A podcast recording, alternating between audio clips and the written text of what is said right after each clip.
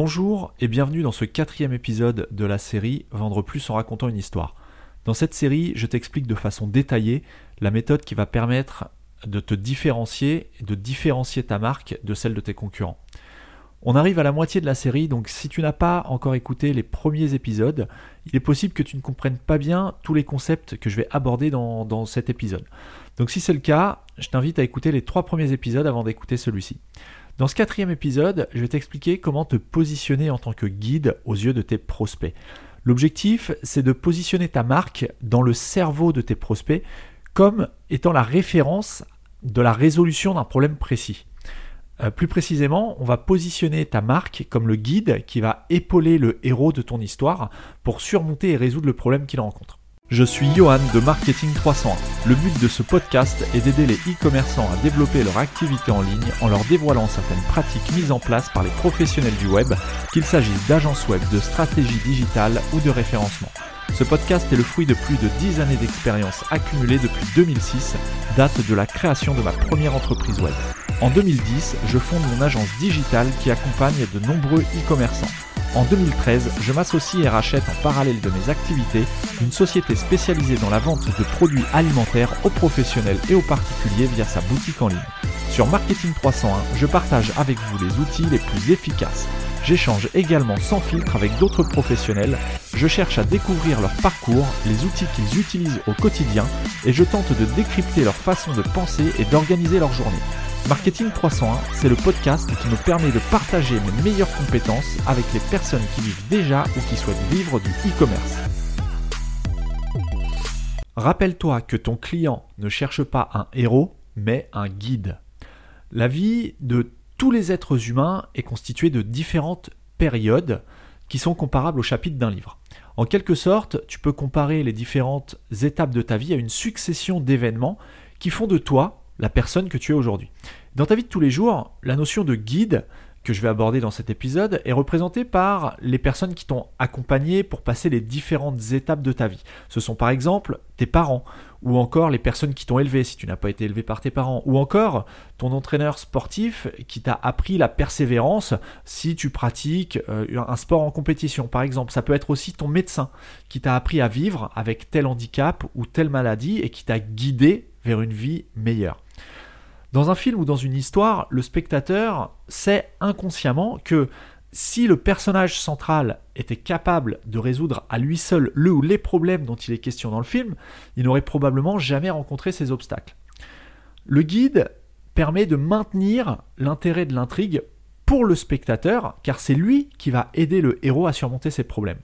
C'est en quelque sorte euh, le guide qui va aider le héros à traverser les étapes de l'histoire, à passer de chapitre en chapitre, comme on vient de le voir. Eh bien, dans la vie de tous les jours, chaque être humain est confronté quotidiennement à des problèmes externes, internes et philosophiques. Si tu découvres ce podcast et que tu n'as pas encore écouté les épisodes précédents, je t'invite à écouter l'épisode 36 de Marketing 301 qui est consacré aux problèmes externes, internes et philosophiques du personnage de l'histoire. Donc c'est très important d'avoir déjà écouté les épisodes précédents. La plupart des entrepreneurs qui se lancent mettent en scène leur marque comme étant le héros de l'histoire. C'est une erreur très commune et on va voir pourquoi. Donc je répète dans chaque épisode, mais il ne faut pas placer ta marque comme le héros de ton histoire. On peut prendre un exemple concret, c'est celui de Tidal. Tidal, c'est une plateforme de streaming musical qui a été lancée par le rappeur Jay-Z aux États-Unis en 2014. Et en 2017, donc trois ans après seulement, le site combini.com, qui est un, site de médias que tu connais probablement via notamment les vidéos qui, euh, virales qu'il qui diffuse sur, euh, sur Facebook. Bref, en 2017, Combini.com met en ligne un article qui met en avant les difficultés financières de la plateforme Tidal. On peut alors s'intéresser à la question de savoir comment une personne comme Jay-Z, qui est un génie de l'industrie de la musique, peut connaître un échec. Surtout dans cet univers qui est son univers favori, l'univers dans lequel il excelle, qu'il maîtrise parfaitement. Eh bien, l'une des réponses se situe, peut-être dans le fait que Jay-Z a commis l'erreur fatale de positionner les artistes en tant que héros et non pas les consommateurs.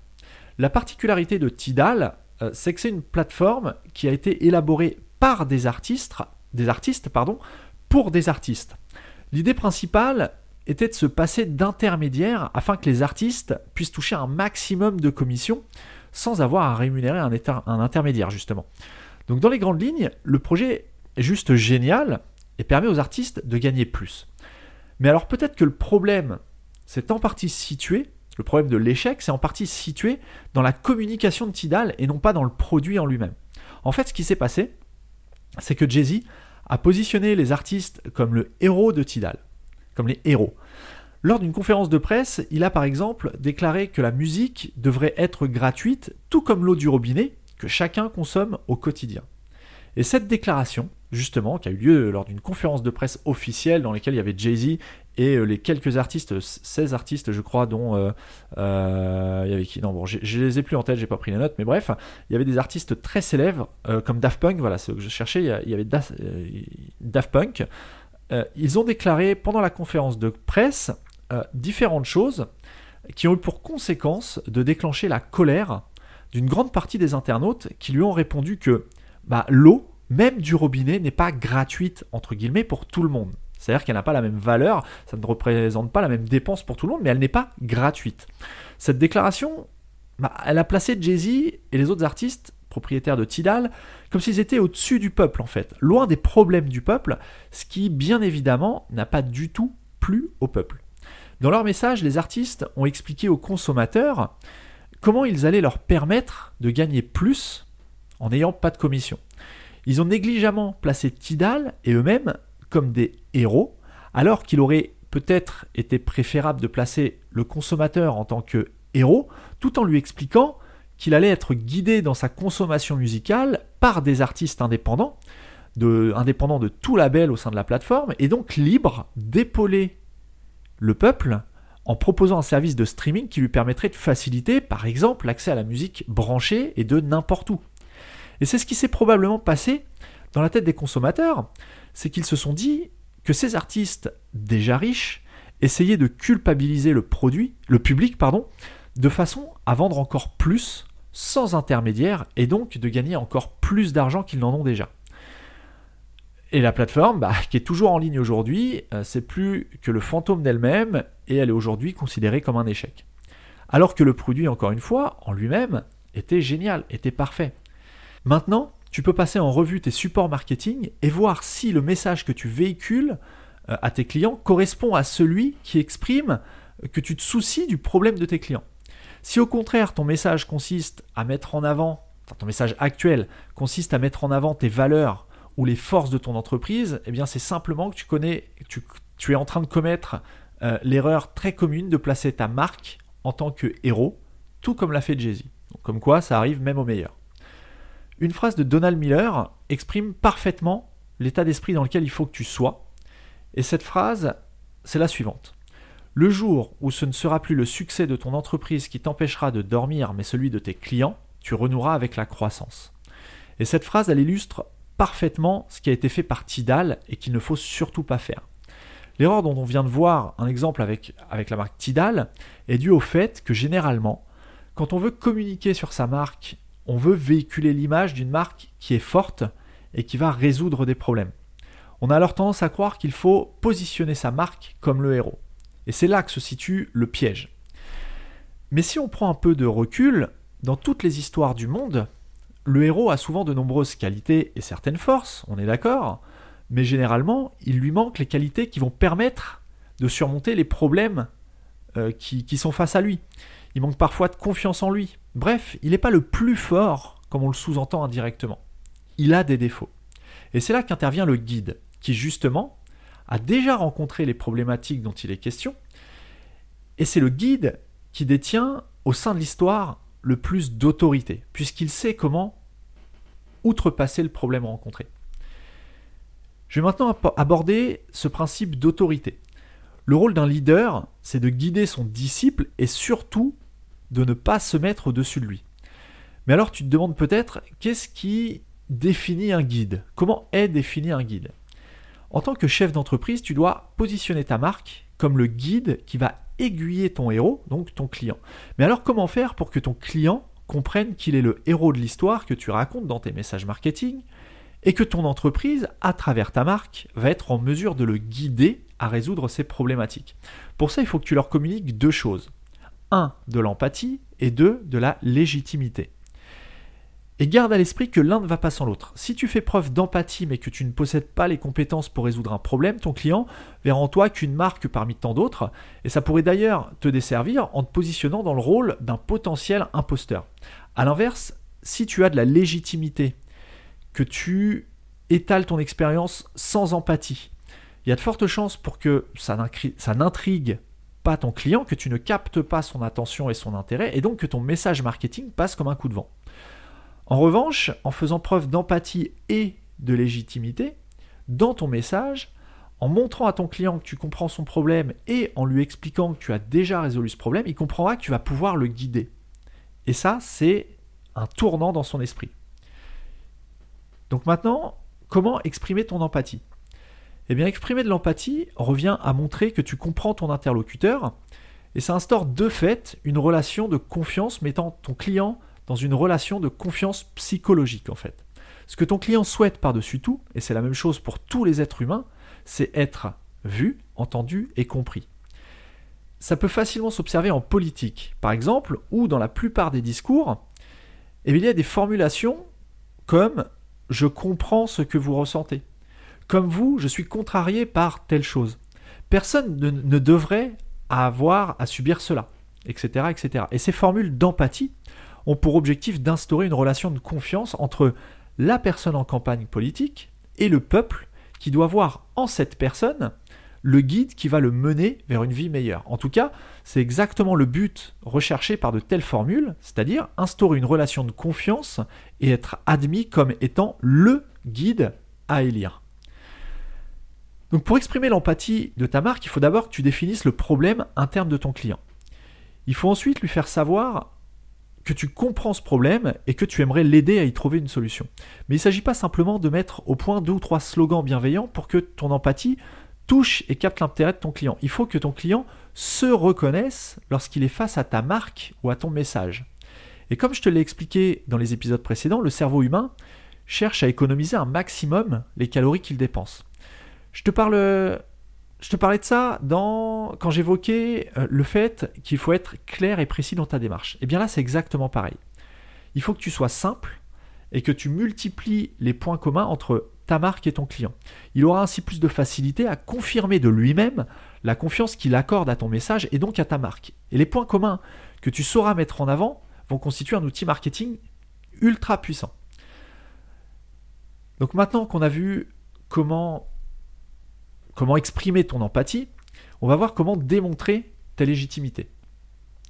Pour ce qui est de la légitimité, il ne faut pas tomber dans le piège de l'arrogance. Ton client, il ne cherche pas une autorité supérieure ni une marque arrogante qui va lui donner des leçons.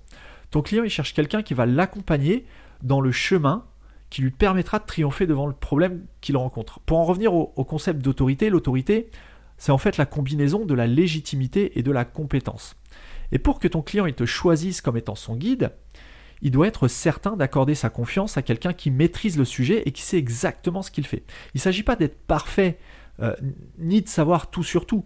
Il, il suffit simplement d'être considéré comme l'expert d'un problème qui est spécifique ou d'un besoin qui est spécifique. Par contre, il faut que ton client ait conscience que tu as déjà aidé d'autres héros comme lui à aller au bout du problème. Mais alors tu vas me demander comment mettre en avant ta légitimité sans te faire passer pour un héros. Et bien sûr, tous tes supports marketing, que ce soit ton site web, tes plaquettes commerciales ou tes autres supports marketing, ton client doit être assuré que tu peux l'aider. Et pour ça, il y a quatre moyens de, doser la légitimité de ta marque. Tu peux par exemple utiliser les témoignages. Si tu as déjà quelques retours de clients satisfaits de ton produit ou de ton service, eh bien tu peux leur demander en quoi ton produit ou service a amélioré leur quotidien ou a résolu leurs problèmes. Tu pourras ensuite poster ce, témoignage sur ton site web par exemple euh, et t'en servir comme une façon de marquer ta légitimité parce que tu as déjà aidé quelqu'un d'autre. Tu peux aussi utiliser les statistiques. Les statistiques, c'est tout ce qui est chiffres. Combien tu as de clients euh, Quel est ton taux de satisfaction Etc. etc. Ensuite, la troisième euh, technique, le troisième moyen de doser ta légitimité, c'est d'utiliser les récompenses. Si ton produit ou service a reçu un prix ou une récompense, euh, eh ben c'est un excellent moyen d'exprimer ta légitimité sans passer pour un héros. Il s'agit simplement d'en informer ton client par l'ajout d'un logo d'une petite marque, même s'il s'agit d'un prix peu connu, il s'agit là simplement d'ajouter un signal d'autorité supplémentaire. Et enfin, tu peux utiliser les logos, les références clients. Ça revient un peu au premier moyen, il s'agit d'ajouter les logos de tes clients les plus prestigieux. Alors si tu te lances et tu n'as pas de clients assez connus pour renforcer ta légitimité, il y a quelques petites techniques qui permettent de, de parer à ça. Par exemple, tu peux envoyer ton produit gratuitement à certaines personnes ou certaines marques d'influence afin qu'ils testent ou utilisent ton produit.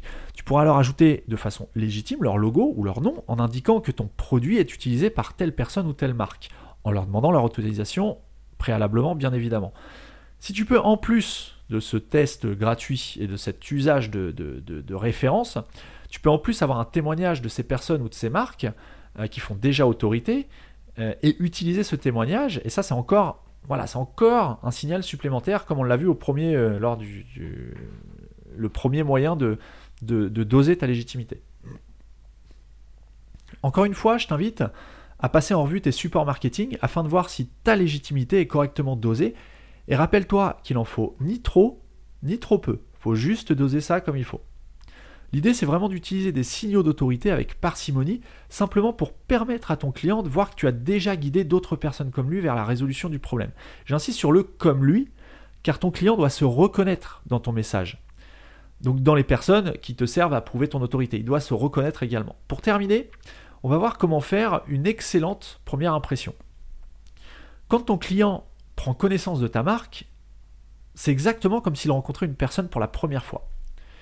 Amy Cuddy, qui est une professeure à Harvard, étudie depuis longtemps la façon dont les gens se jugent lors de leur première rencontre. Ces études, ces études lui ont permis d'aboutir à deux questions que se posent les personnes quand elles se rencontrent. La première question, c'est puis-je lui faire confiance? Et la deuxième question, c'est puis-je la respecter? Euh, au passage, je fais une parenthèse, si ce genre d'études t'intéresse, je t'invite à lire le livre d'Amy Cuddy qui s'appelle Montrez-leur qui vous êtes, dans lequel elle démontre justement comment la confiance est une question prépondérante dans les relations humaines. Et je mettrai le lien vers ce livre dans les notes de l'épisode sur marketing301.net slash 37.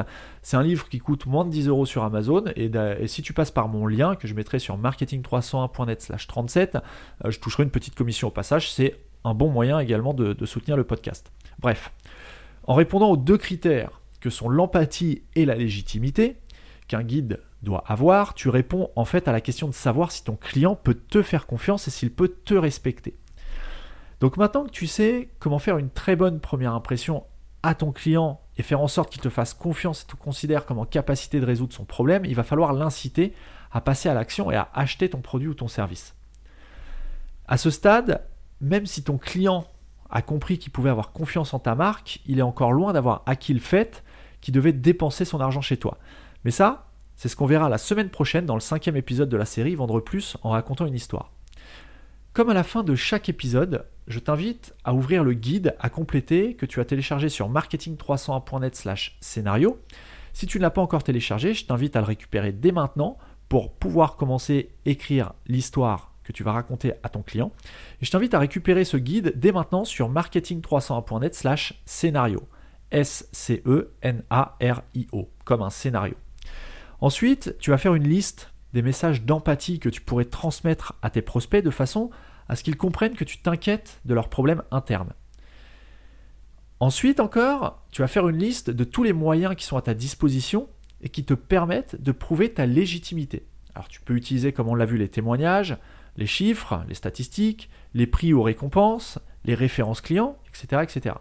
Et enfin, dans le guide, sur la page dédiée justement au guide, de l'histoire qu'on vient de voir, inscrit en noir sur blanc ton meilleur message d'empathie et les moyens de prouver ta légitimité.